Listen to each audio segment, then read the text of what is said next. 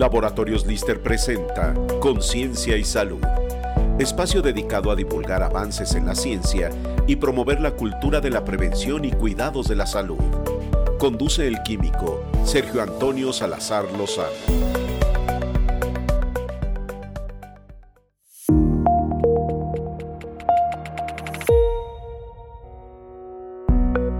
Bienvenidos a Conciencia y Salud un podcast de Grupo Lister dedicado a la divulgación de información científica con énfasis en la salud.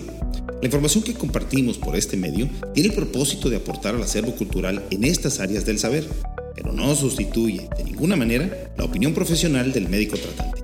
Soy el químico Sergio Salazar y es un placer contar hoy con la presencia de la química Yolanda Hernández, responsable del laboratorio que cuenta con una especialidad en hematología diagnóstica por laboratorio. El tema de hoy será anemia. Química. ¿Cómo está? Hola, buenos días. Muchas gracias por la invitación. Eh, estoy muy emocionada cuando me invitaron, ¿verdad?, este, a hablar sobre algún tema de algo que me gusta mucho. Eh, sobre todo poder compartir eh, información que muchas veces no, no, tenemos al alcance o este, romper con algunos eh, ideas que tiene la gente, ¿verdad?, sobre lo que es la anemia o las anemias, eh, poder ayudar obviamente a la población este, que, pues, a mejorar su salud. Perfecto, muy bien. Pues, este, Química, a mí me gustaría si pudiéramos empezar y nos pudiera definir, cuando hablamos de anemia, exactamente a qué nos estamos refiriendo. Bueno, eh, la anemia es una disminución de los glóbulos rojos o eritrocitos y de la hemoglobina. Sí, la hemoglobina es una proteína que se encuentra dentro de estas células, glóbulos rojos, eh, que se encarga de transportar el oxígeno. Sí, cuando nosotros estamos eh, respirando, pues de manera normal, ¿verdad? Pero eh, ocurren muchas transformaciones químicas y muchos procesos en nuestro organismo, como es la captación de este oxígeno en la molécula o en la proteína llamada hemoglobina que eh, pues se encarga de transportar este oxígeno hacia todas las células, ¿verdad? De nuestro organismo. Y cuando existe una disminución de esta proteína, eh, pues ocurre eh, que el oxígeno no puede satisfacer las demandas que necesitan las células o los distintos tejidos en Exactamente, el cuerpo, los tejidos. Una, una, una, pregunta, ¿estas células en dónde son producidas? Me gustaría un poquito, si nos puede platicar, en dónde se producen estas células, porque entiendo que eh, más adelante, cuando nos empiece a platicar un poquito donde eh, nos hable de la, digamos, clasificación de anemias, por decirlo de algún modo, o el origen de muchas de estas anemias, pues algunos orígenes van a tener que ver con eh, justamente de dónde provienen estas células y, el viaje eh, que, que, estas hacen a lo largo del, cuerpo, ¿no? Sí, claro que sí. Estas células eh, se forman en la médula ósea, sí, provienen pues de una célula que es la célula tronco hematopoyética que forma también otras células sanguíneas como son las plaquetas, como son los leucocitos que nos ayudan en las defensas. Bueno, de esa célula eh, se va a transformar y a diferenciar y madurar hacia lo que son los glóbulos rojos o eritrocitos. ¿Cómo? Una, una pregunta más bien aquí rápido para que la gente lo sepa, bueno, más bien es como un dato tal vez un poco curioso, pero estos eritrocitos tienen una cualidad un poquito especial en cuanto a que no tienen núcleo, ¿cierto? Sí, exactamente. Bueno, de hecho, esta célula tronco hematopoética va madurando y diferenciando eh, en base a, respuestas de estímulos, ¿verdad? Estímulos como por ejemplo la hormona, la eritropoyetina, que también se las voy a mencionar más adelante. Este, y se va eh, diferenciando hacia lo que son los precursores de eritrocitos como el proeritroblasto, el eritroblasto basófilo, el, eritroblasto policromatófilo, después el eritroblasto ortocromático, que bueno, ocurren una, una serie de transformaciones en la célula que hacen que expulse ese núcleo, pero dentro de la médula, y entonces cuando sale a circulación, sale en forma de reticulocito el, reticulocito este, eh, al cabo de un par de días se va a transformar en un eritrocito y es ya su forma madura. Perfecto. Entonces, Eh, esto es bien interesante porque, bueno, finalmente es una particularidad de esta célula. La vasta mayoría de todas las células del cuerpo, por supuesto, pues retiene su núcleo, pero el eritrocito lo pierde. Ahora, eh, el eritrocito lo pierde y uno pensaría, ¿verdad? Este, que si el núcleo de la célula se encuentra activo durante la vida de la célula, porque ahí están todos los genes eh, albergados y cada que, que hay estímulos en, el exterior, ¿verdad? Eh, esta célula responde a ellos y produce las proteínas que requiere y todo esto, pues la vida del eritrocito debería ser muy corta. Sin embargo, dentro de lo que cabe no es tan corta. ¿Cuánto vive un eritrocito más o menos? La vida promedio del eritrocito es de 120 días. Este, obviamente esto es lo que nos marca la literatura, ¿verdad? Pero bueno, está influenciado esta, este promedio de días por muchos factores eh, y bueno, precisamente cuando se tiene algún tipo de anemia, este, eh, sobre todo en las llamadas anemias hemolíticas, eh, la vida promedio de los eritrocitos se acorta, ¿sí? Entonces, pues efectivamente como no tiene esa, esa maquinaria, pues tiene ese promedio. Ahora, cuando hablamos de una anemia hemolítica, para que todos estemos en el mismo canal, estamos hablando de una anemia en donde se produce destrucción del eritrocito, ¿cierto? Sí, eh, de manera fisiológica hay pues envejecimiento y destrucción de los eritrocitos. Sí, esto está sucediendo todo el tiempo. Pero en el caso de las anemias hemolíticas existe algo, ya sea hereditario o adquirido, que está haciendo que los eritrocitos eh, pues mm, se rompan, ¿verdad? O se destruyan, por así decirlo, esa es la hemólisis, la lisis, este, uh, con mayor prontitud, sí, en menor tiempo. E incluso dependiendo del tipo de anemia puede ser este, una hemólisis muy acelerada o no tan acelerada y puede ser una anemia entonces leve o ya más severa.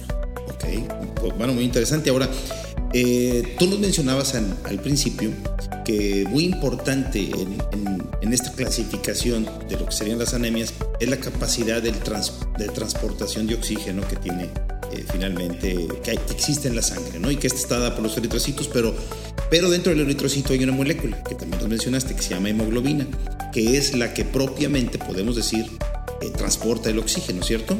Sí, así es. Eh, pues la hemoglobina, eh, pues sí es una proteína, ¿verdad? Pero está formada por pues tres elementos principales, ¿sí? Que es el hierro, que es un compuesto, o el hierro, perdón, que está unido a un compuesto orgánico que es la protoporfirina y que ambos van a formar lo que se llama el grupo EM o HEMO, ¿verdad? Como según la literatura. Eh, y este grupo EM va a estar unido a unas proteínas que son realmente unas cadenas globínicas ¿verdad? Existen algunos tipos, las alfa, las beta, las delta, eh, dependiendo, ¿verdad?, de qué tipo de hemoglobina. Y bueno, en conjunto estos tres elementos forman lo que es la, la hemoglobina. Fíjate que acabas de mencionar también algo interesante y aunque yo sé que la idea no es hacer este, bolas, por supuesto, a las personas que nos están haciendo el favor de escucharnos el día de hoy, y esto es un tema complejo, de una manera muy sencilla, eh, sabemos, ¿verdad?, que que, que, transportar, finalmente el oxígeno es necesario en los tejidos siempre. Y entonces transportar el oxígeno en los tejidos aún desde el, desde el periodo este, eh, fetal, por ejemplo, es importante para precisamente pues, mantener la vida, la continuidad de la vida.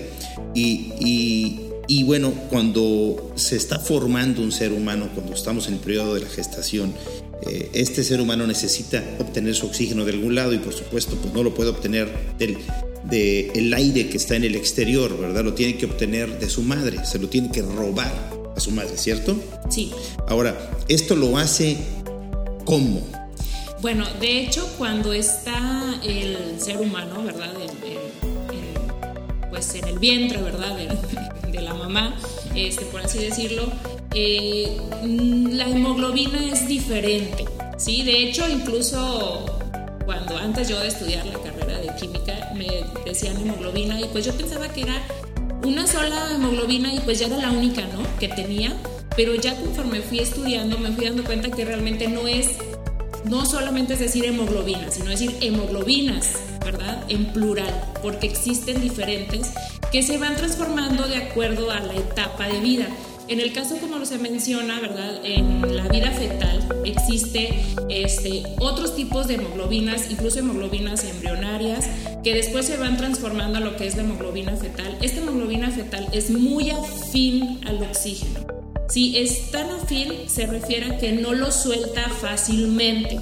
¿Sí? Entonces, cuando el, eh, ya se lleva a cabo lo que es el, nacimiento, ¿verdad? Entonces el mismo organismo detecta que ya tiene que transformar esta hemoglobina fetal, que era muy afín al oxígeno y que no lo suelta, porque imagínense que, que ya siendo adultos sigamos teniendo esta hemoglobina, o sea, todas las complicaciones de la salud que podría llegar a tener y que, bueno, existen dependiendo de, los trastornos hematológicos que, se, que puedan haber en el ser humano.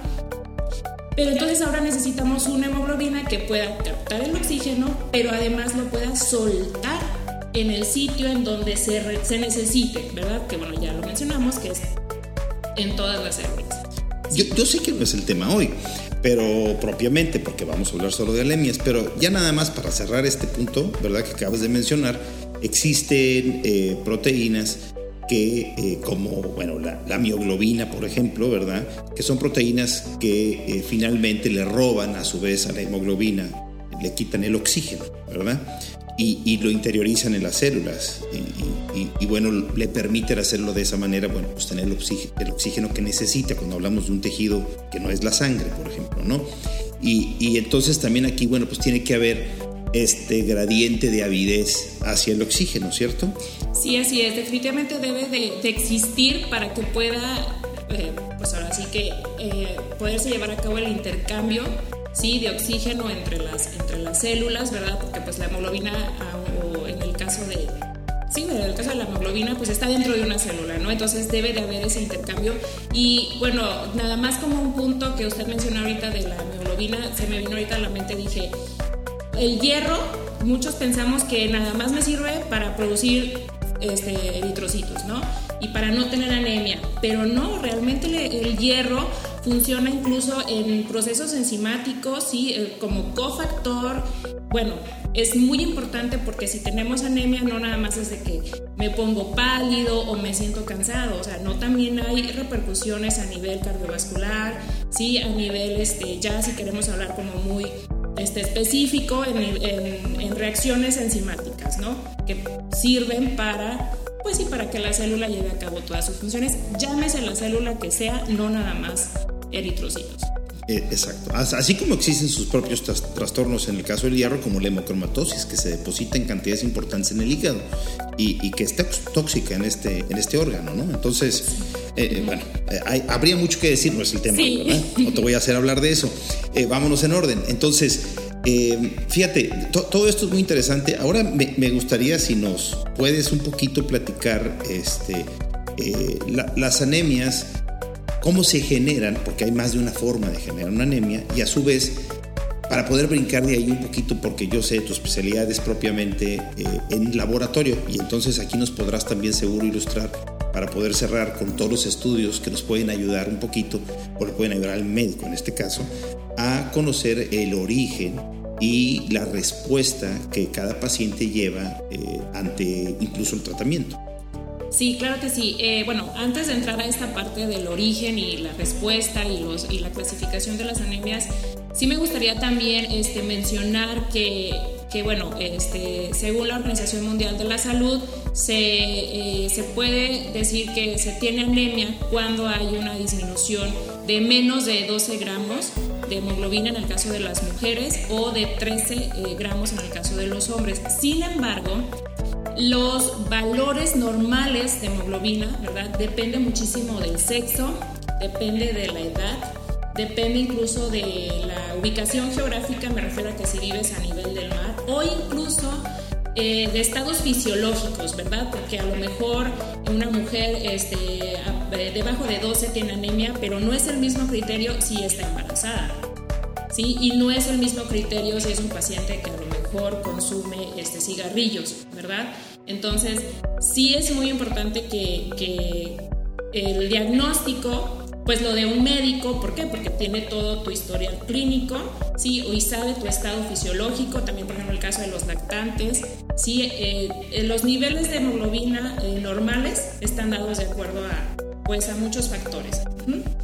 Entonces ya este, para entrar a lo que es el tema de la uh, clasificación de las anemias y tocando también por ahí algunas, eh, lo que es las causas, ¿verdad?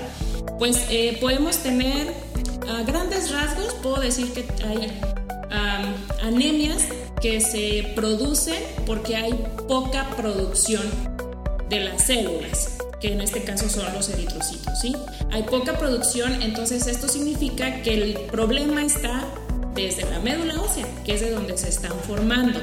Ahora, ¿por qué puede haber poca producción? ¿Sí? O sea, ¿por qué puede suceder que mi cuerpo, si normalmente está produciendo X número de eritrocitos, ahora produzca menos? Bueno, puede ser muchas, pero eh, pudiera ser la más común, la más frecuente y la que primero este, muchos médicos buscan, ¿verdad? Cuando no se tiene obviamente a lo mejor el historial, este, es la, ah, por la deficiencia de hierro. Puede ser por deficiencia de hierro, puede ser por deficiencia de folatos o ácido fólico, vitamina B12, que estos dos elementos son muy importantes para la síntesis de DNA y que no nada más la deficiencia de ellos eh, afecta a la formación de eritrocitos, sino a la de muchas células ¿sí? O puede ser también por una mm, deficiencia de la hormona, la eritropoyetina, como ocurre en el caso de la enfermedad renal crónica. Esta hormona se produce o se sintetiza en el riñón, ¿verdad? Entonces, este tiene el efecto de que no haya una suficiente producción de células. Y también puede suceder este, que exista anemia o alguna de las otras este, causas es por una destrucción aumentada o una destrucción acelerada. ¿sí? Como nosotros habíamos comentado al principio, el eritrocito tiene una vida media, ¿verdad? Pero, como sabemos, por muchas causas, pues se va normalmente envejeciendo o destruyendo, ¿verdad? Pero en estos casos, en, este, en estos tipos de anemias, algo, como les mencioné, está pasando que hace que se destruyan con mayor velocidad. Por ejemplo, en, esta, en el caso de la, cuando hay una destrucción acelerada o aumentada, podemos hablar de varios tipos de anemias. O sea, ya me fui como que de lo general, ahora vámonos a lo más este, específico, ¿verdad? Que pueden ser hereditarias, como por ejemplo la esferocitosis, ¿sí? El nombre correcto es esferocitosis hereditaria, ¿verdad? Eh, la eh, eliptocitosis, la cantocitosis, la estomatocitosis o incluso pudiera ser por eh, adquirido como la anemia hemolítica autoinmune. Incluso también hay anemias hemolíticas por parásitos como el plasmodium. Sí existen anemias en el caso de la leucemia promielocítica aguda, que hay una coagulación intravascular diseminada, a ese tipo de anemia se le llama este, anemia eh, microangiopática. Y también este, pudiera ser, eh, por ejemplo, deficiencia enzimática de la glucosa 6-fosfato deshidrogenasa, ¿verdad? que participa por ahí en, una reacción que eh, tiene que ver con la oxidación de las células, entonces se produce una hemólisis y pues bueno, esta es una de las clasificaciones. Pero además existen otras clasificaciones en base a resultados de laboratorio que son específicamente los índices hemáticos.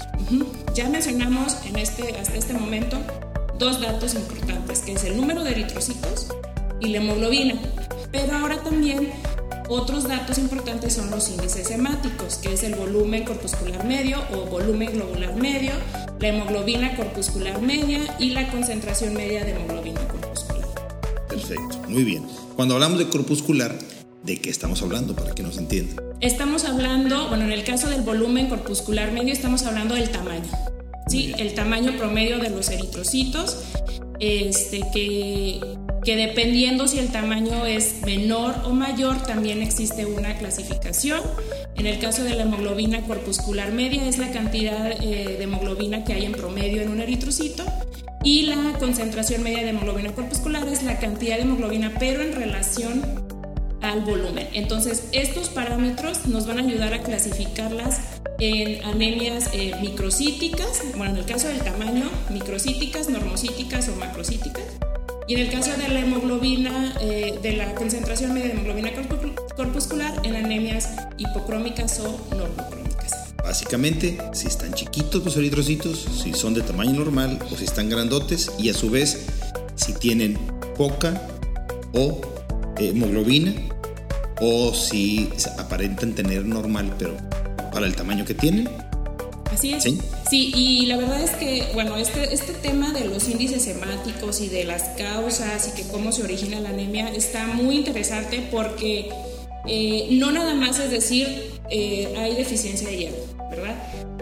Es un, bueno, el médico analiza obviamente la historia clínica, los resultados del laboratorio y en conjunto dice, bueno, una deficiencia de hierro me puede dar una anemia microcítica hipocrómica, es decir, con un volumen bajo y con poca hemoglobina. ¿sí? Ese es el patrón de la deficiencia de hierro. Es un conjunto, ¿verdad? No, no podemos, no podemos este, eh, dar un diagnóstico así nada más porque yo creo que le falta hierro. No, tengo que asegurarme que realmente al paciente le falte hierro, porque si no necesita hierro, pues no se lo vamos a dar. ¿verdad? Entonces sí es necesario que, pues el paciente vaya con el médico, el médico sea quien analice todo eso y en conjunto con las pruebas de laboratorio pues ya pueda determinar la causa de la anemia, porque como lo mencionó ahorita rápidamente, dije ácido fólico, vitamina B12, dije eritropoyetina, mencioné enfermedad renal crónica, entonces las causas de la anemia, sí la más frecuente es la deficiencia de hierro, pero no es la única. Sí, también por ahí hay otras anemias que también son hereditarias en el caso de las talasemias, que eh, las talasemias también afectan el volumen y afectan la concentración de la hemoglobina. Entonces los eritrocitos son pequeños y con poca hemoglobina. Y yo les acabo de decir que también son así en la deficiencia de hierro. Pero entonces, ¿cómo voy a saber si es una cosa o es otra?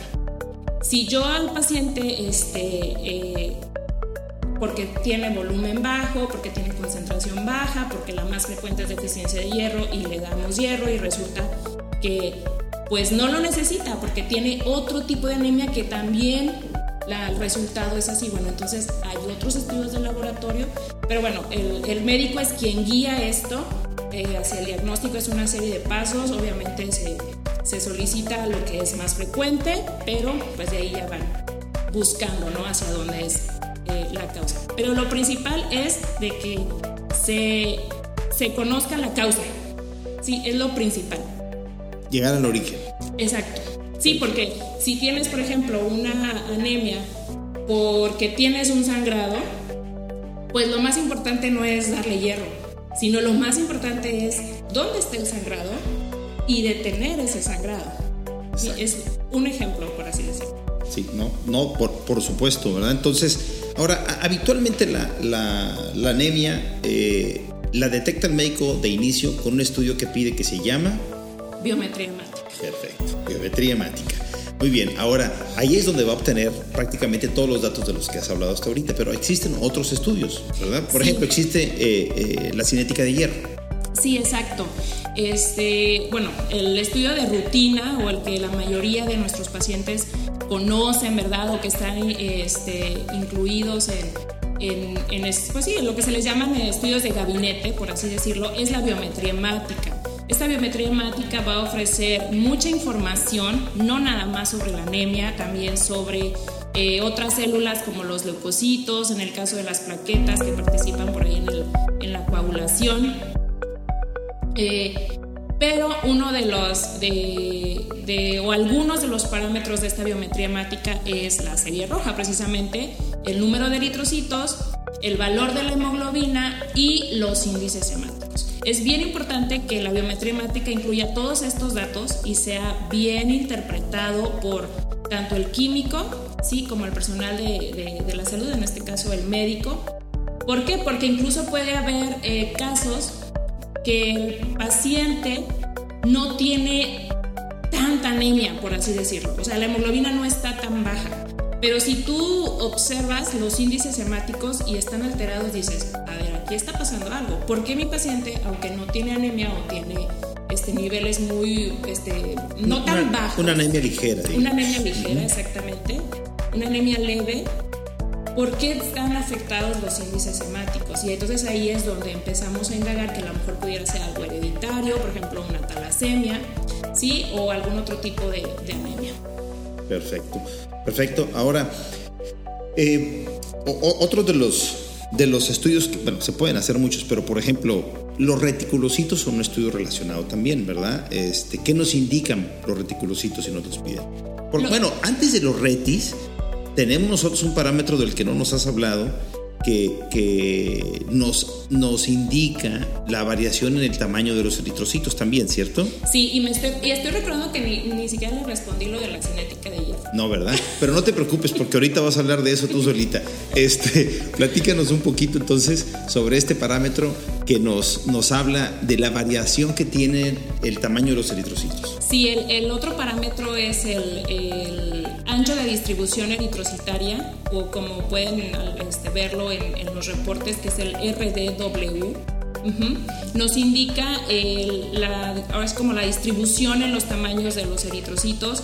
Yo cuando siempre explico esta parte, eh, luego pensamos que tienen un solo tamaño, ¿verdad? Pero no es como, como nosotros, que somos altos o que somos más bajitos. Bueno, lo mismo ocurre con estas células, ¿verdad? Este, claro, existe un tamaño promedio, pero se pueden encontrar eritrocitos un poco más grandes o un poco más pequeños.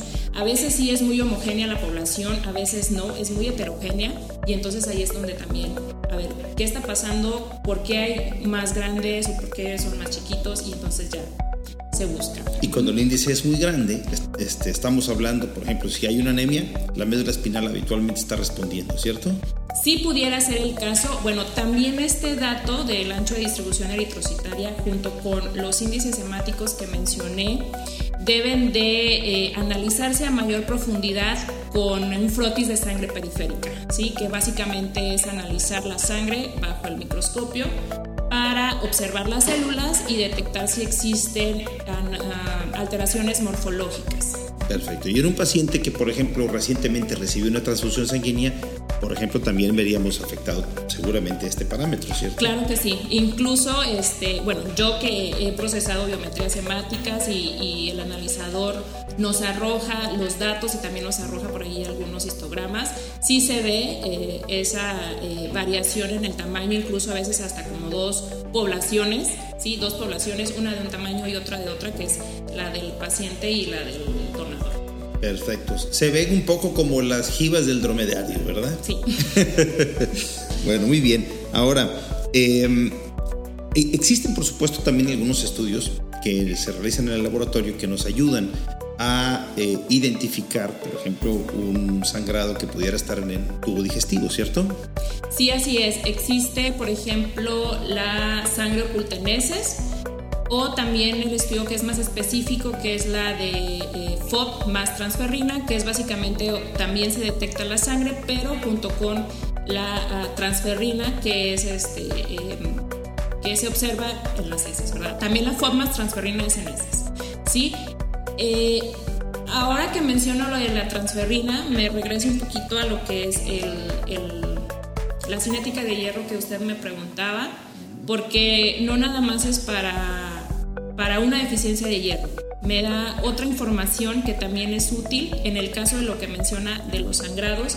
Sí, eh, la cinética de hierro hay diferentes eh, perfiles Sí, por ejemplo, la básica es la que es hierro, es em, eh, índice de saturación de la transferrina y capacidad total de fijación de hierro libre en la transferrina. Sí, pero existe otro que es de mucha utilidad, que es la ferritina. Sí, la ferritina es una proteína que se encuentra principalmente en el hígado pero es el almacén de hierro. ¿sí? Sabemos que el hierro es eh, tóxico, ¿verdad? No puede estar libre, tiene que estar eh, guardado, por así decirlo, en esta proteína que es la ferritina. Y esta ferritina eh, lo solicitan muchos médicos, sobre todo los hematólogos, no nada más para saber si tiene una deficiencia o no de hierro, sino también para hacer el diagnóstico con otros tipos de anemias, por ejemplo las, las talasemias o anemias de los padecimientos crónicos o inflamatorios. En el caso de los pacientes que tienen un sangrado, ¿verdad? Que están perdiendo hemoglobina y por lo tanto están perdiendo hierro, También es de utilidad no nada más la sangre oculta en heces, no nada más el estudio de FOB más transferrina, sino también la ferritina, ¿sí? que se esperaría en estos pacientes que estuviera bajo o ir este, dependiendo del sangrado, si es crónico, pues muy seguramente lo van a estar monitoreando y va a ir bajando sus niveles de ferritina. Perfecto. Yo por ahí tengo en la memoria, y me corrige si me equivoco, que una molécula de ferritina puede contener hasta 4.500 átomos de hierro. Sí, así es. Así es, este, y bueno, también el, dependiendo de las necesidades del cuerpo, este hierro es este, tomado, por así decirlo, de la ferritina, transportado hacia las células por otra que se llama transferrina, que también eh, algunos perfiles o cinéticas de hierro lo incluyen y si no, bueno, también se puede eh, pedir, ¿verdad? No, bueno, pues perfecto. Yo no sé si quieras, antes de brincar a lo que sigue, ¿verdad? Este, si quisieras agregar algo que creas que ha hecho falta en esta conversación sobre eh, anemias. pues faltaron muchas cosas. faltaron muchos temas, faltaron temas de, que existen más anemias, más tipos de anemias, ¿verdad?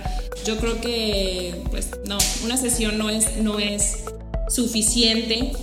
Eh, la verdad es que es poco tiempo para hablar de las anemias, es un tema muy extenso. Cuando me invitaron a grabar esto, lo primero que yo pensé, dije, el objetivo que quiero es que la gente sepa que hay muchos tipos de anemias, ¿sí? Realmente eh, no es decir nada más anemia como en singular, ¿verdad? Anemia, bueno, sabemos que es un conjunto de signos y síntomas, como todos este, sabemos que si te sientes cansado, que si estás pálido, etc.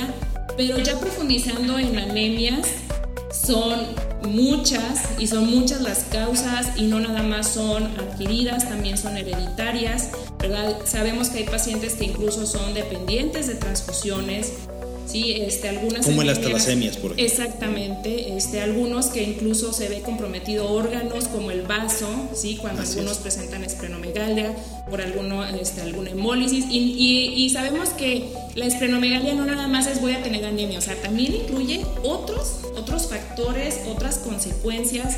Entonces, el objetivo es más que nada eso, que ante algún signo o síntoma, porque no siempre se presentan todos, acudir con el médico, ¿sí? No dejarnos para después, es algo que he aprendido hace poco este, y que me ha costado, la verdad, de, pues también preocuparnos por uno mismo o si alguien nos dice, oye, ¿sabes qué? Yo te dejé de ver y, ahora te veo y estás como muy pálido, ¿verdad? O sea, no dejar pasar ningún signo ni síntoma.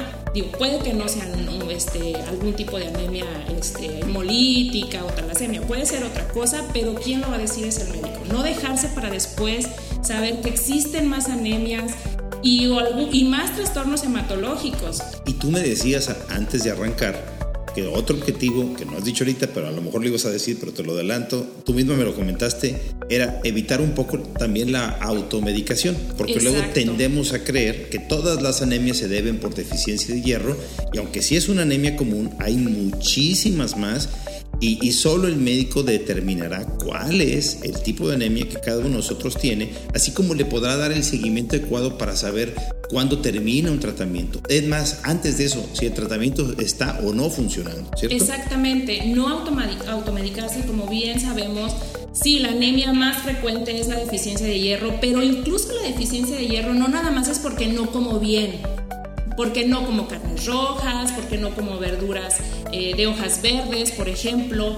Ah, me voy a ir a comprar un, suplemento. Digo, no cualquier suplemento está bien. ¿sí? El, médico tiene que decir cuál suplemento, cuáles vitaminas, qué es lo que tu cuerpo necesita para dártelo.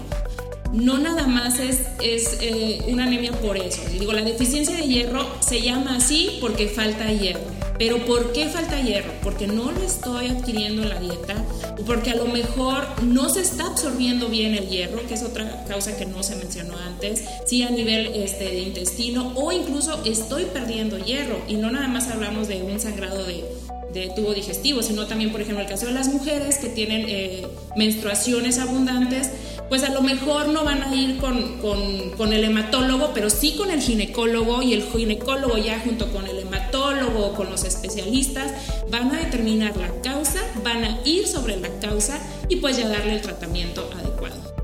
química. Pues yo te agradezco mucho lo que nos has compartido el día de hoy. Yo creo que en definitiva va a haber que volverte a invitar y que tengas la oportunidad entonces de que por ahí nos comentes sobre lo que hoy quedó pendiente. ¿sí? Claro que sí, con mucho gusto. Gracias, de veras. Ahora, porfa, eh, acompáñame. Voy a, a, platicar en esta siguiente sección sobre un libro que se llama Cómo crecer a un ser humano. ¿sí? Eh, eh, este libro, bueno, pues es un libro que la verdad es que no encontré en español y, y, bueno, pues lo, lo, yo lo tuve que leer en inglés. en inglés se llama How to Grow a Human, Adventures in How We Are Made and How We Are, que sería cómo crecer un ser humano, las aventuras en cómo nos creamos y quiénes somos. Bueno, e, este libro lo escribe un autor que se llama Philip Ball. Philip Ball eh, es, es un químico, ¿sí? Entonces, este, pues ya de ahí ya empezó cayéndome bien, ¿verdad? él estudia en la universidad, la, la, carrera en la Universidad de Oxford y bueno, posteriormente él realiza un doctorado en física en la Universidad de Bristol, esto en el Reino Unido, ¿verdad?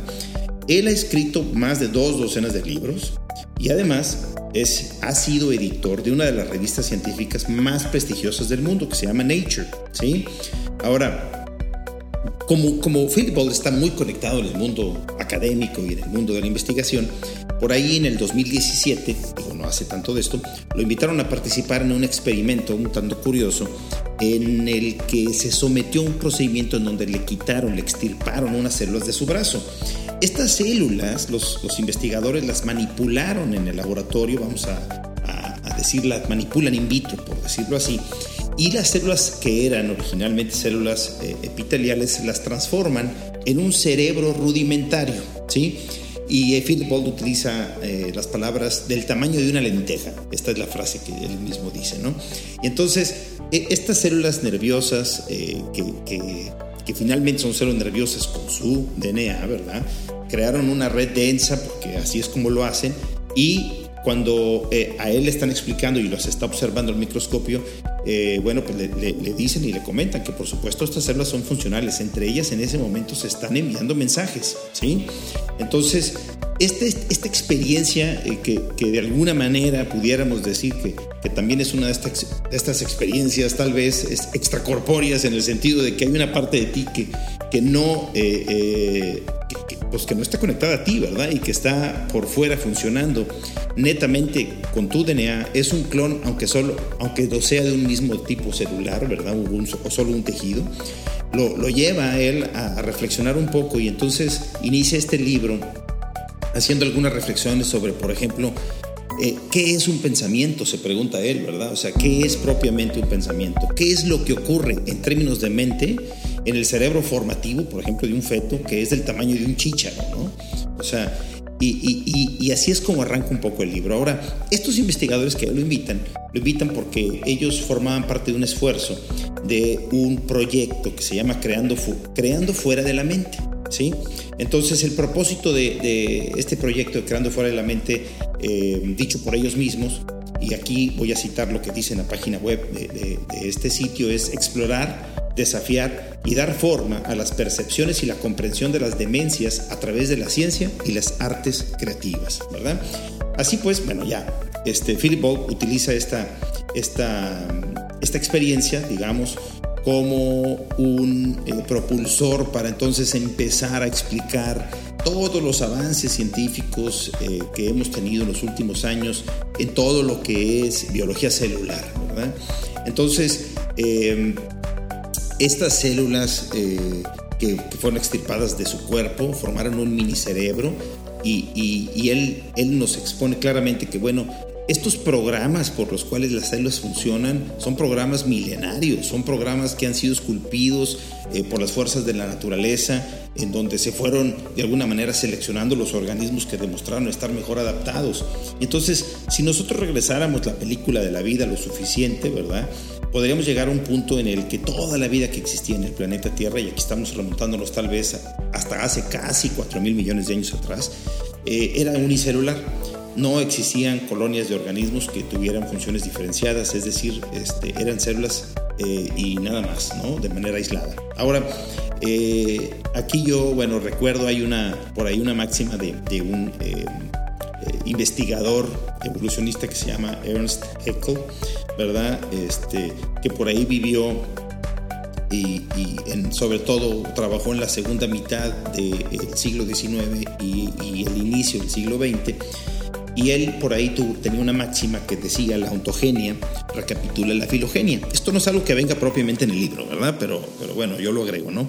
Entonces, básicamente lo que eso quiere decir es que la formación de los organismos desde la fecundación hasta la vida adulta va a pasar por varias etapas. Ahora, estas etapas por las que pasa el organismo van de alguna manera a representar de forma ordenada las etapas evolutivas desde la más primitiva a la actual, ¿sí?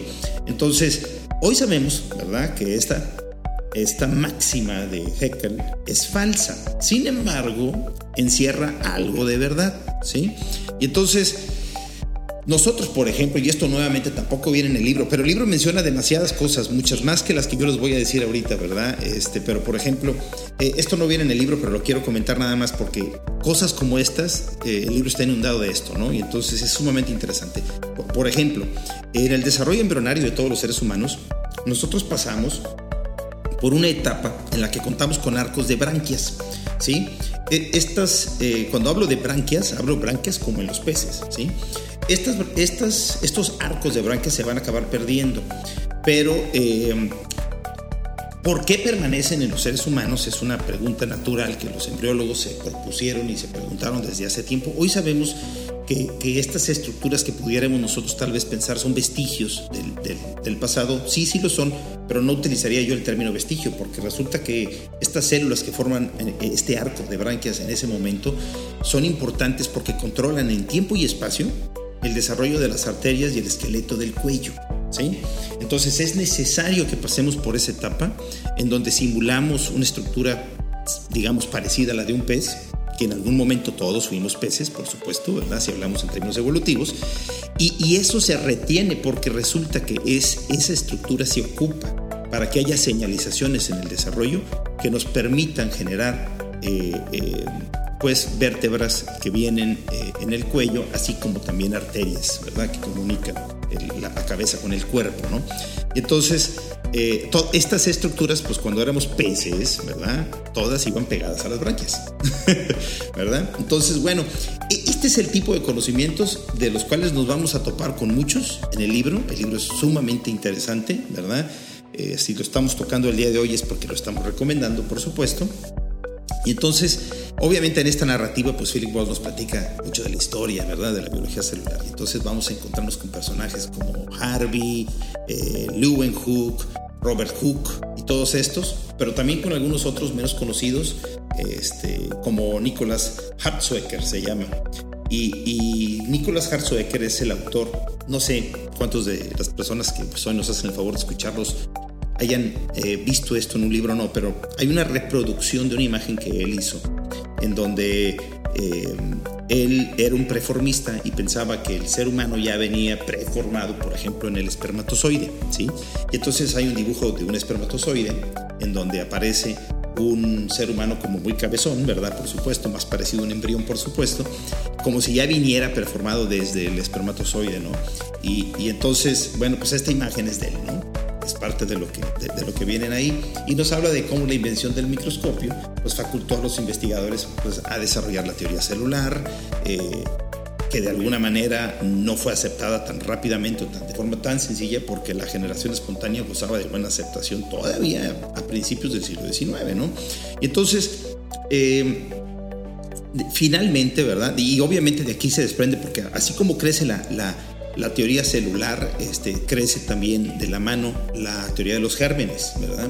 Entonces, aquí vemos cómo de manera paralela, pues eh, una y, otros investigadores de uno y otro lado van reforzando conceptos y conocimiento que se va amasando eh, a favor de, esto, que, que, de alguna manera, bueno, pues toda la vida eh, está constituida por células, desde que existe vida unicelular hasta que la vida que hablamos de organismos más complejos, grandes, es multicelular. Entonces la célula se acepta, es la base de la vida en ese sentido, ¿sí? Pero esto es un concepto que fue evolucionando, ¿sí?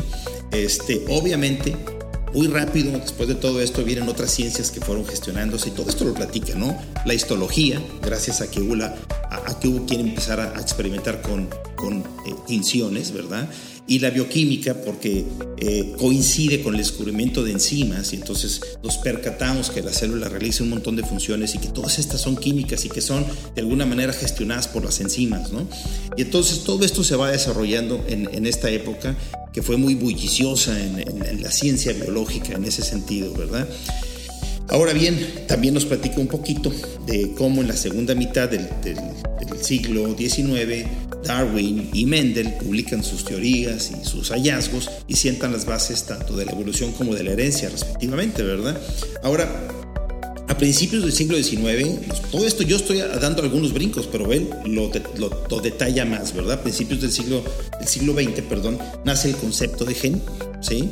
Y entonces, muy rápido se establece, ¿verdad?, que los cromosomas se heredan de la manera en la que se esperaba que se heredaran los genes lo cual hace pensar que los genes probablemente se encuentran contenidos en los cromosomas. Ahora bien, eso es lo que podemos saber hasta ese momento con esa evidencia. Ahora, propiamente, ¿qué era un gen? Seguía siendo un misterio, porque los cromosomas son una mezcla de DNA y proteínas. Y de hecho, las proteínas eran los candidatos más eh, factibles a ser genes porque eran sumamente variados y la molécula de DNA parecía al menos superficialmente ser una molécula sumamente aburrida, que estaba constituida por solamente este, cuatro eh, tipos de moléculas diferentes, las famosas, los famosos nucleótidos eh, que adquieren identidad por las bases, adenina, guanina, citosina y timina, ¿verdad?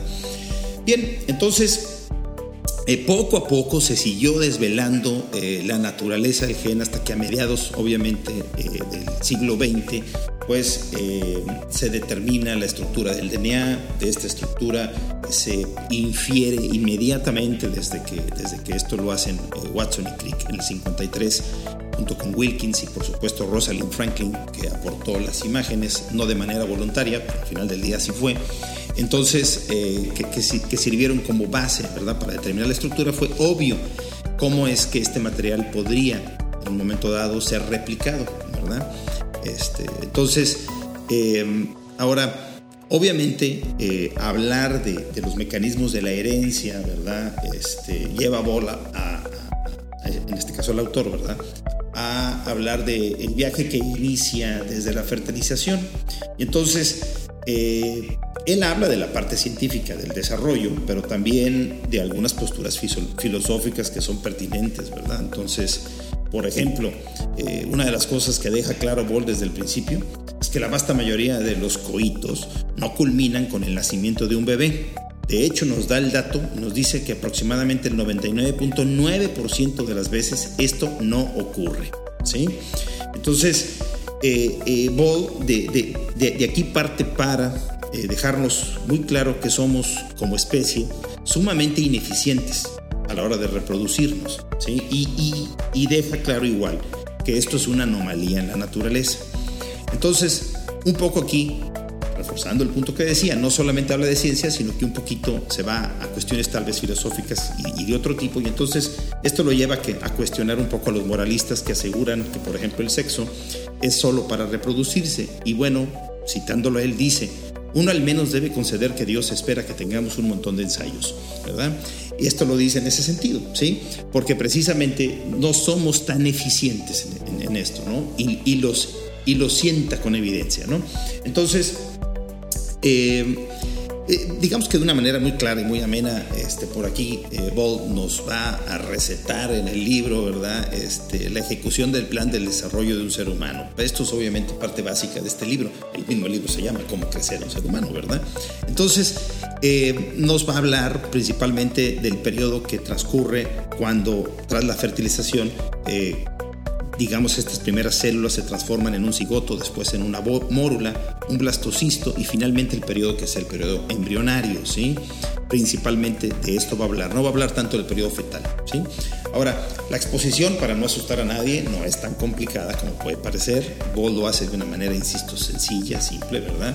Este, y eh, hace algunas observaciones que al menos las personas que estudiamos algo que tiene que ver con las ciencias de la salud tuvimos que haber visto eh, siempre nuestra etapa formativa de una manera muy particular cuando llevamos la materia de anatomía, que habitualmente es algo que se ve siempre desde el inicio, Y entonces luego nos ocurre que como esto es muy común en la vida, ¿no? Cuando nos eh, de repente primero nos exponemos alguna idea este, o, algún suceso o algo nos puede parecer muy interesante, pero, pero conforme pasa el tiempo nos vamos familiarizando con este tipo de cosas y perdemos un poquito esta capacidad para sorprendernos de, estas cosas. Y entonces aquí hay un hecho que, que, que Ball este, menciona y que me hizo recordar que hace algunos años por ahí en unas capacitaciones que estuvimos dando en el interior del laboratorio, yo también lo, mencionaba porque justamente me ocurrió que para mí cuando por primera vez me expuse esta idea me pareció sorprendente y es que el cuerpo humano en realidad eh,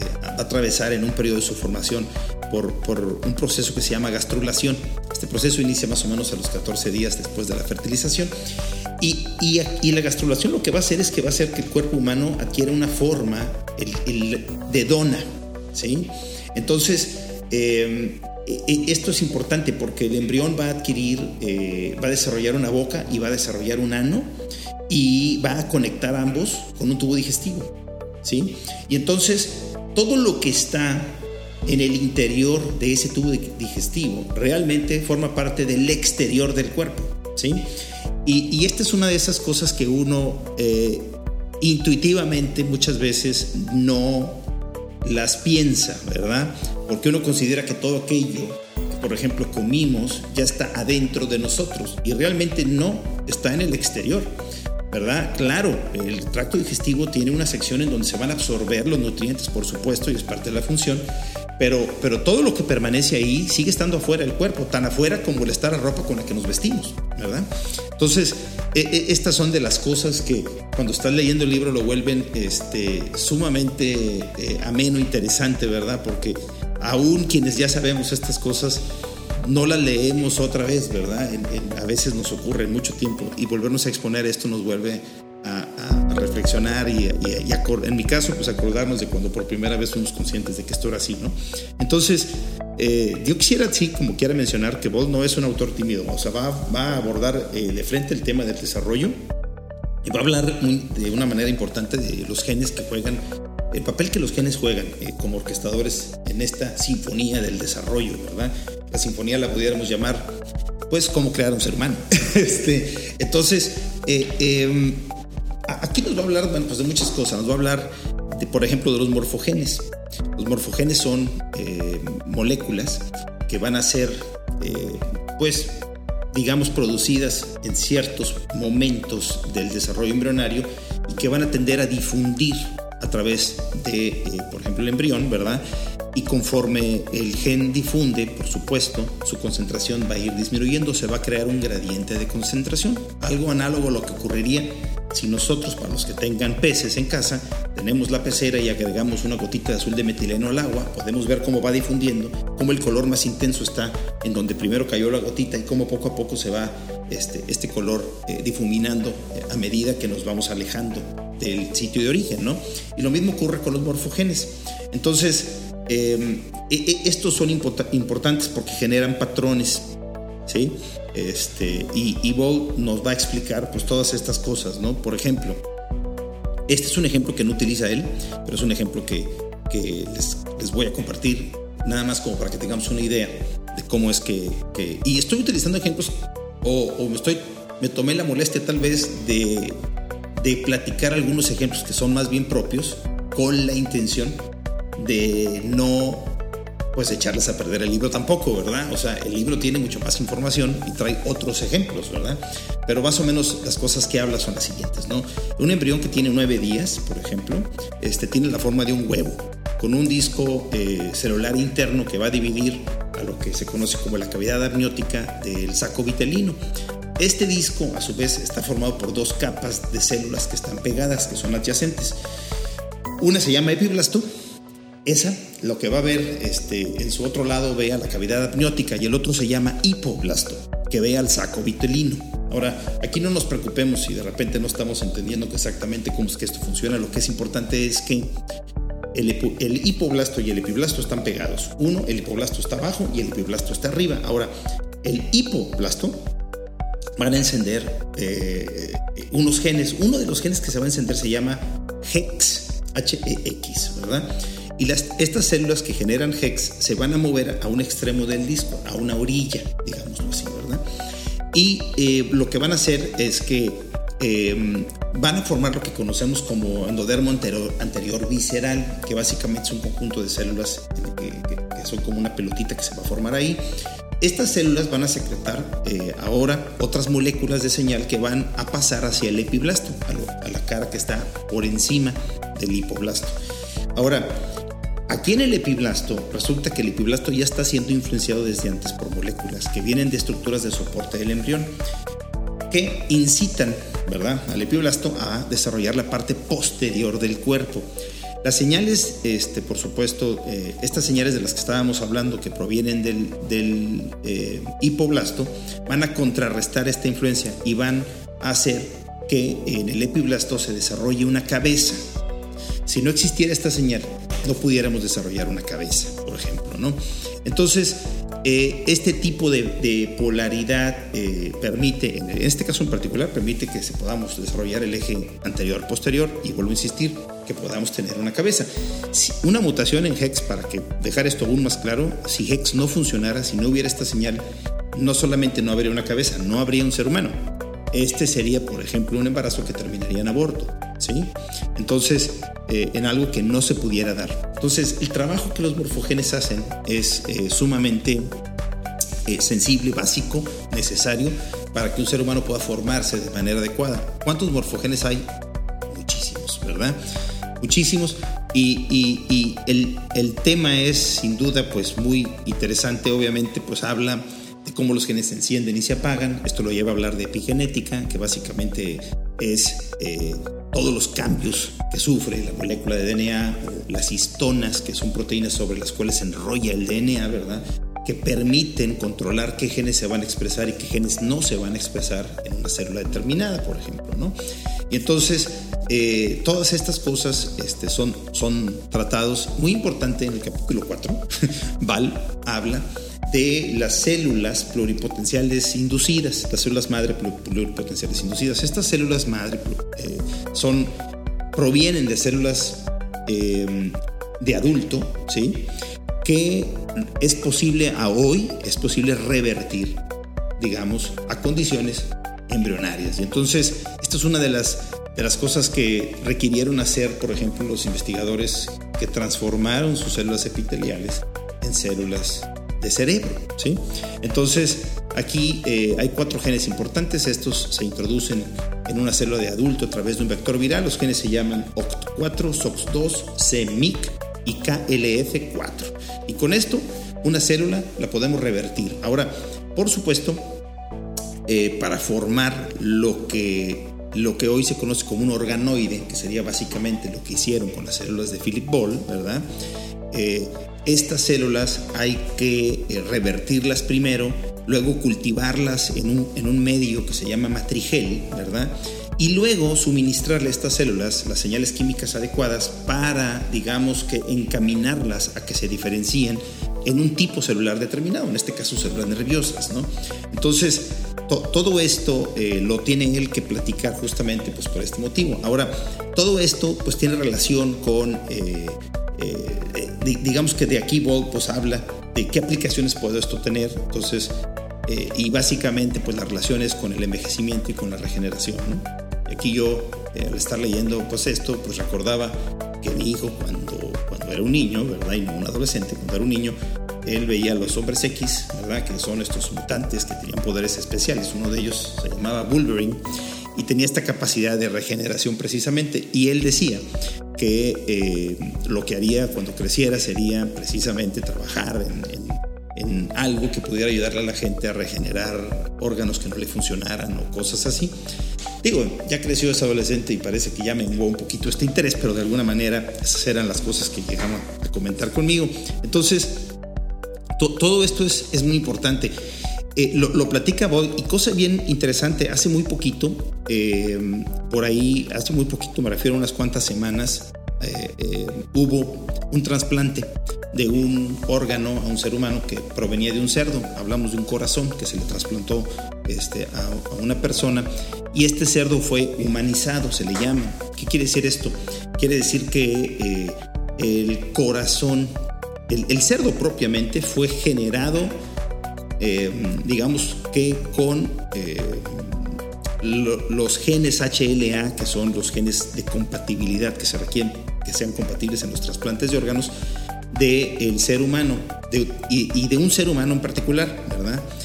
Y e, este animal se generó con la idea precisamente de retirarle el corazón y que este se trasplantara en el paciente. Desafortunadamente este paciente murió.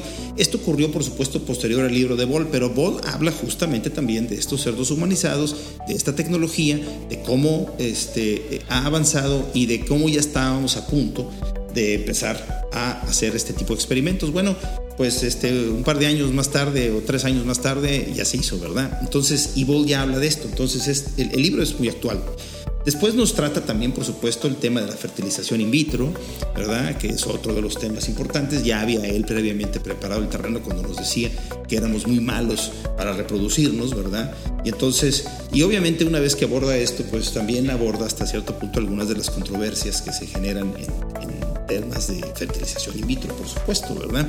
Entonces, em, algunas de las cosas que él menciona, ¿verdad? Este, es que, em, pues bueno, que, que en el caso, eh, pues de, de, las... Lo voy a citar mejor textualmente lo voy a leer lo que él, lo, lo que él escribió. Él escribió, lo que importaba de forma muy preciada, muy perversa, dice, sobre el nacimiento milagroso de Cristo, era que ningún pecado estaba involucrado, dice. Lo que quiere decir, no hubo sexo. De igual forma, mucha de la sospecha, prurito condenación religiosa que ha envuelto a la fertilización in vitro proviene del hecho que puede producir a un niño sin la copulación. Esto crea una mezcla de respuestas. ¿Es esta un tipo especial de pureza o es innatural? ¿Sí me explico? Este es el tipo de cosas que, que Bob pregunta y que nos debe hacer siempre pues, reflexionar un poco respecto a todos estos temas. Eh, obviamente habla de los bebés de probeta, de los bebés que están diseñados, ¿verdad?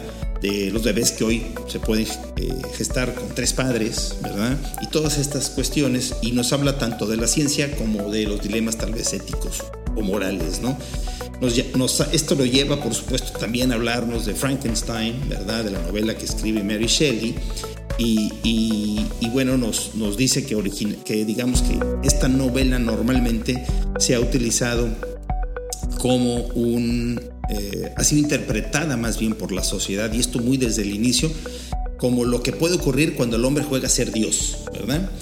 Y este, sin embargo, Shelley no lo escribió con esa idea en mente. Básicamente, Shelley eh, eh, escribió muy cerca de, de, haber culminado con su obra.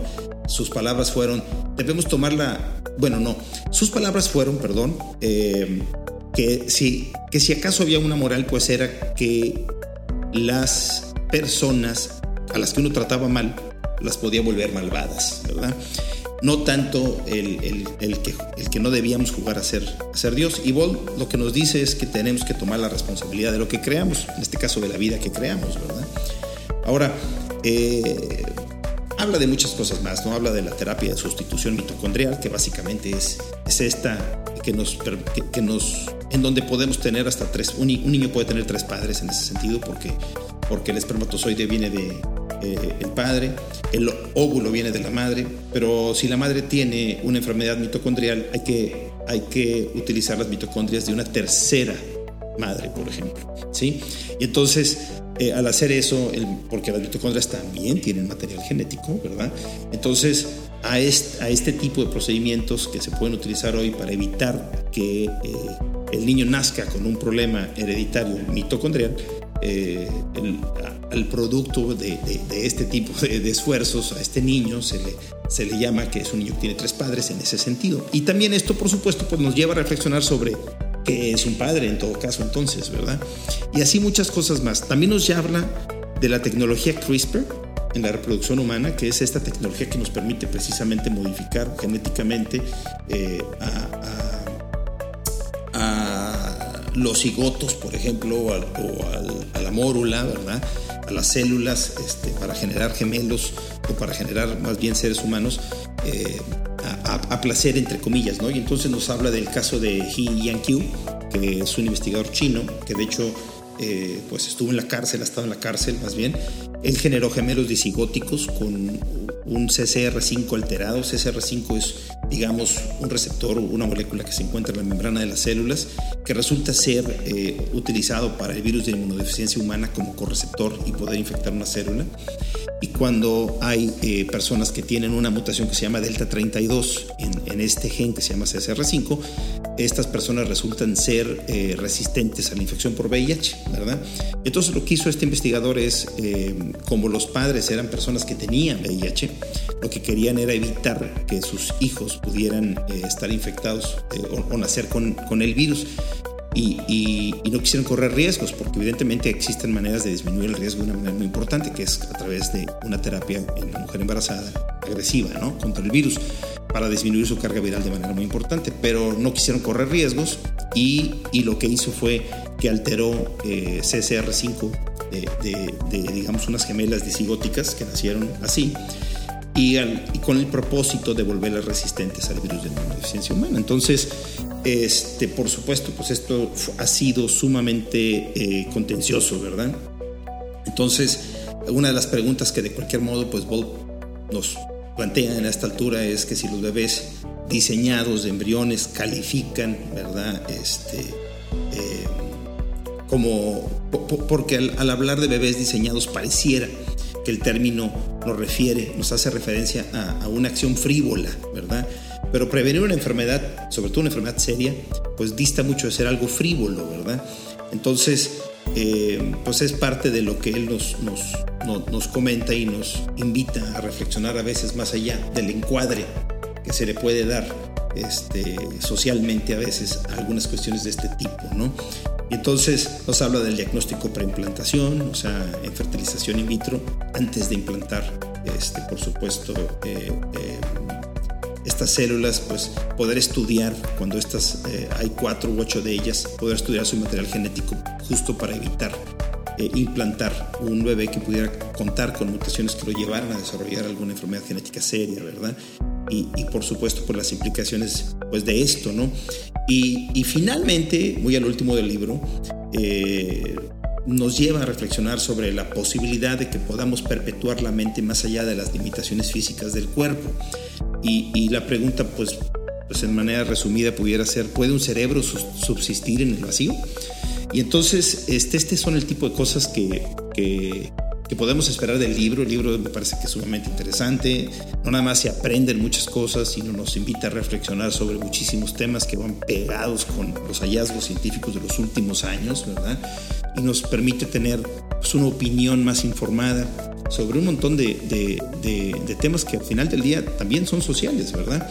Entonces, eh, bueno, pues lo que yo eh, quisiera o el propósito de hoy platicar de este libro que no sé si le hice justicia. Por un lado, tampoco sé si fui claro en mi exposición o no y espero haber generado como que alguna inquietud, pues es justo eso, invitar pues a que eh, leamos este tipo de, tengamos este tipo de lecturas que eh, nos enriquezcan, nos hagan crecer, nos hagan aprender y a la vez pues meditar y, ser eh, ciudadanos que podamos participar de una manera informada y más activa de eh, los debates y las discusiones que conciernen a, a, todos estos temas. ¿no? bueno, pues muchas gracias, muchas gracias. no sé si de química Yolanda tenga alguna duda, algo que me quiera. A ver, adelante. Me llamó mucho la atención, eh, bueno, al inicio de, la reseña de este libro, eh, habló sobre que tomaron células del brazo y las transformaron en neuronas. En neuronas. ¿Cómo, ¿Cómo se llevó a cabo esa transformación? ¿Eran células que estaban ya diferenciadas? Así es. ¿En otras completamente diferenciadas? Así es, así bueno, es. Eso es lo que es muy interesante y me deja esa inquietud ¿Cómo fue que hicieron esa transformación? ¿Cómo lo pueden hacer? Mira, fíjate, es bien interesante. Básicamente lo que hacen es, eh, toman células ya de adulto, todas las células que tomaron, por ejemplo, retienen la totalidad del material genético que existe en una célula. Están diferenciadas porque algunos genes están siendo expresados, son los que utiliza la célula, pero muchos otros están silenciados, esos no se están expresando. Y justamente el que algunos genes se expresen y otros no es lo que le da a cada célula una identidad, el tipo de célula del que se trata. Entonces lo que hay que hacer es desprogramar esa célula. Para desprogramar esa célula, eh, lo que se ocupan son cuatro genes. No sé si recuerdas que lo mencioné hace un momento cuando hablé de las células eh, pluripotenciales eh, inducidas. Esos genes son OCT4, SOX2, CMYC y KLF4. Entonces, lo que hacen es, a través de un virus, ¿sí? que ellos modifican genéticamente y al que le meten estos cuatro, un, un, cassette con cuatro genes, estos cuatro genes, por ejemplo, hacen que este virus infecte, por decirlo de algún modo, estas células, ¿sí? y al infectarlas, al, entrar a la célula, entonces se entregan estos genes, se activan los genes y estos genes ayudan a que se desprograme la célula diferenciada, se regrese, digamos, a un estado eh, inmaduro, por decirlo así, y una vez que está en este estado, entonces sí, se le agregan las sustancias químicas necesarias para llevar a un proceso de diferenciación guiado hacia el destino que interese a los investigadores, en este caso, neuronas, ¿verdad? Entonces, es, eh, y son cultivadas en un gen especial que se llama matrigel, ¿verdad? Entonces, pa para estos propósitos, ¿no? Entonces, básicamente es el procedimiento, digo, muy a grandes rasgos, ¿no? Sí, también por ahí mencionó algo sobre eh, cómo pasamos de mórula, de blastocisto, ¿verdad? Todo lo que es la etapa este, del embrión. Eh, también me llama la atención, o bueno, si me pudiera explicar eh, a fondo o a grandes rasgos, eh, cómo es que desde esa estructura pasamos a ser un ser humano. Es decir, eh, esa, esa, esa, ese blastocisto, ¿cómo puede llegar a ser eh, eh, o transformarse en células del hígado, en células del, eh, tubo digestivo? me imagino que tiene que ver todo esto de activación de genes, cuáles sí se expresan, cuáles no se, expresan, pero ¿cómo es que se lleva a cabo esto? O sea, el estímulo, ¿cómo es el estímulo? Por, cómo, cómo, cómo ese gen, no sé cómo expresarme. Eh, es que la palabra no es saber, sino cuándo se enciende, cuándo se apaga. Sí, ¿cómo, sabe cuándo? Claro, ¿cómo sabe cuándo? Sí, sí, sí, sin duda, mira, sí es correcto. Fíjate, ahí, ahí, ahí, ahí te va. Digo, esto es justamente el tema que, que tocan en el libro, ¿verdad? Y lo desarrolla. Pero, grosso modo, lo, lo que ocurre en el, en el, embrión es que eh, hay una serie de organizadores, se les llama, que básicamente son... Eh, aquí hay una cadena de sucesos que se van dando. Mira, de, todo empieza y esto es algo que también dice Boll en el libro. Dice, eh, el hecho de que haya un óvulo que ya ha sido fertilizado no quiere decir que el embarazo ya comenzó en ese punto o en ese momento. El embarazo no comienza hasta que este no se implanta en el útero. ¿Sí? Ok, al implantarse en el útero, entonces ya existe una posición. ¿Sí? Es decir, ya hay en, en, esta masa celular, por ejemplo, eh, hay una polaridad que es dada principalmente pues, por el punto en donde está, está implantándose al útero, por ejemplo. ¿no? Y hay unas señales que van a empezarse a generar en las células de, de donde se implantó, que van a empezar a, a organizar un poco este, la diferenciación interna, ¿verdad? Por supuesto. Ahora, no es lo único, porque también previo a esto, antes de eh, implantarse, esto no lo toca él, pero lo voy a agregar yo, ¿verdad? Este, sí. Todas las células del exterior, que son células que, que, que son, eh, digamos, de diferenciación trofoblástica, ¿verdad? Las vamos a encontrar en la periferia y ya iniciaron este proceso de diferenciación. Algunas células se van a, dividir con más velocidad, las que dan origen al trofoblasto, que otras. Y aquí nos damos una idea de las prioridades. Es decir, este blastocisto, la prioridad que tiene es la de generar células trofoblásticas. Cuando se implanta hay mucho más células trofoblásticas, digamos, que células que van a dar origen al embrión. ¿sí? Porque en ese momento lo que es prioritario es implantarse y al implantarse poder conectar con la madre para que haya nutrientes y finalmente, posterior a todo esto, poder desarrollar el embrión. Si no se logra esta primera parte, no va a haber embrión nunca, ¿verdad? Entonces, eh, eh, todas estas cosas ya vienen, digamos, eh, en un inicio, hasta cierto punto ya vienen preprogramadas, ¿no? Es como funciona el, el programa de, diferenciación. Pero, pero como te decía, el, momento de, que se implanta, las señales, empieza a haber señales desde el sitio de implantación, esto ya le da una, ya empieza a dar eh, ubicación a, a, la formación o al desarrollo y eh, de ahí se empiezan a dar el resto de las cosas. Los morfogenes básicamente pues van a nacer de estos organizadores y van a difundir y en base a un morfogen puede generar o genera más bien a su vez en distintos puntos otros organizadores que a su vez van a emitir otros morfogenes y se va a ir complicando la imagen poco a poco porque para que una célula termine siendo eh, una célula, eh, un hepatocito por ejemplo, pues en el proceso de desarrollo fue influenciado y llevó un viaje por una cantidad importante de morfogenes distintos que lo llevaron en muchas ocasiones a movilizarse de un sitio a otro en, la formación del embrión, porque esto ocurre también. Muchas veces podemos tener la idea, sobre todo si solo hablamos de morfogenes, que todas las células están estáticas en una posición y que lo único que ocurre es que conforme se va bañando con distintas señales, se van cambiando de una identidad a la siguiente. Pero no, también hay movimientos celulares en el interior que llevan a migraciones y posteriormente a, que, a, a estacionarse en un sitio y terminar de diferenciarse ahí para formar, por ejemplo, el hígado, ¿no? Esta polarización que mencionó Así es. este, está involucrada en el, epiblasto y el hipoblasto, ¿cómo están ubicados? Sí, mira, sí. Eh, eh, eh, estas, dos, estas dos son, digamos, tejidos distintos, con propiedades este, diferentes y con programas que están, se están ejecutando que son distintos. Son dos tejidos diferenciados a esa altura. Ahora, lo que ocurre con el, con el hipoblasto, te decía, es que hay un gen que se llama HEX. Ese se empieza a eh, expresar en las células que están en el centro del disco del hipoblasto.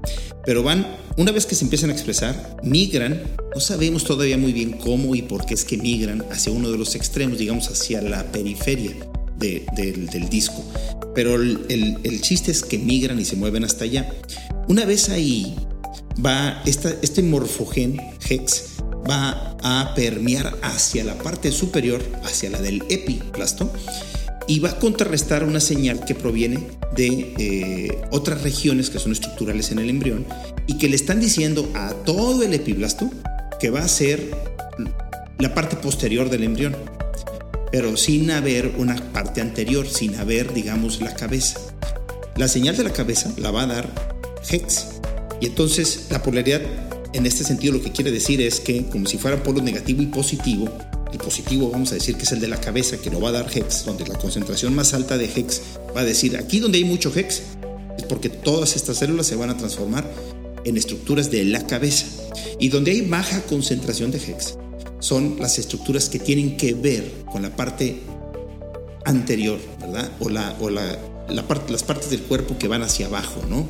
Viéndonos de la cabeza hacia abajo, ¿no? Entonces, en ese sentido es que hay una polaridad, no es tanto, no es una polaridad eléctrica, sino es una polaridad de señales que, que, al cuerpo le van a decir que es, por decirlo así, arriba y que es abajo, ¿sí? muy bien. Eh, bueno, pues ya nos platicó también algunos eh, avances, ¿verdad?, en cuanto a trasplantes de órganos, pero bueno, para ya concluir a grandes rasgos, ¿cómo puede todo esto contribuir, ¿verdad?, al tratamiento de enfermedades, este, o en el caso que mencionaba también la regeneración celular, eh, ¿cómo puede contribuir a la salud? Seguramente esto ya se está eh, eh, implementando o investigando y, pues tiene un futuro. Sí, cómo no. Mira, las implicaciones son muchísimas porque las aplicaciones, híjole, ahora sí que no hay un límite, ¿verdad? Entonces, eh, hay muchísimas cosas que se pueden hacer, desde que podemos reprogramar células de adulto. Por eso es que al final él, termina con esto que, puede sonar muy a ciencia ficción, pero, pero bueno, él, hay gente hoy que está haciendo investigación tratando de ver cómo, cómo, cómo por ejemplo, hacer para que un cerebro funcione, como dice ahí, en el vacío, por decirlo así, ¿no? De, de manera que conseguir la inmortalidad, no del cuerpo, pero sí de la mente, ¿verdad? Y entonces eh, hay, una serie de aplicaciones importantes. En el caso de trasplantes, por la generación de órganos. Ya hoy podemos generar organoides. Por supuesto, aún falta mucho para que de un organoide podamos transformar y generar un órgano completo. Sin embargo, eh, ha habido ya muchos avances. Ahora, no, no solo es esto, también eh, el hecho de la regeneración. Por ejemplo, una de las, de las historias que nos platica es una investigación que se genera o que se hace en ratones. Los eh, ratones resulta no tienen vesícula. Sin embargo, los investigadores manipulando eh, el genoma del ratón, ¿verdad? lo volvieron capaz de ya han generado ratones con vesícula. Entonces, es decir, el ratón puede generar una vesícula, aunque normalmente el ratón no debe tener una vesícula, no, no forma parte de, de sus estructuras este, de órganos internos, ¿verdad? Y entonces aquí nos damos cuenta que este sería el equivalente a decir que pues, un ser humano puede tener branquias. Pudiéramos volver a desarrollar las branquias y, y, ver cómo hacer para respirar bajo el agua. ¿Sí me explico? Que, que, suena nuevamente, insisto, a ciencia ficción, ¿verdad? Entonces eh, hay, hay de esta forma eh, una cantidad realmente pues ilimitada, así como te decía, eh, mientras que no le falla al ser humano la imaginación, pues muchísimas cosas se podrían hacer, ¿no?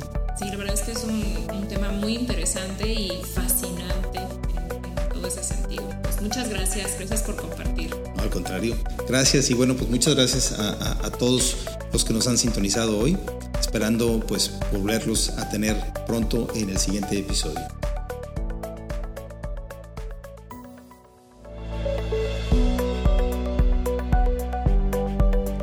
Laboratorios Lister presentó Conciencia y Salud, espacio dedicado a divulgar avances en la ciencia y promover la cultura de la prevención y cuidados de la salud. Lo invitamos a escucharnos en nuestra siguiente emisión.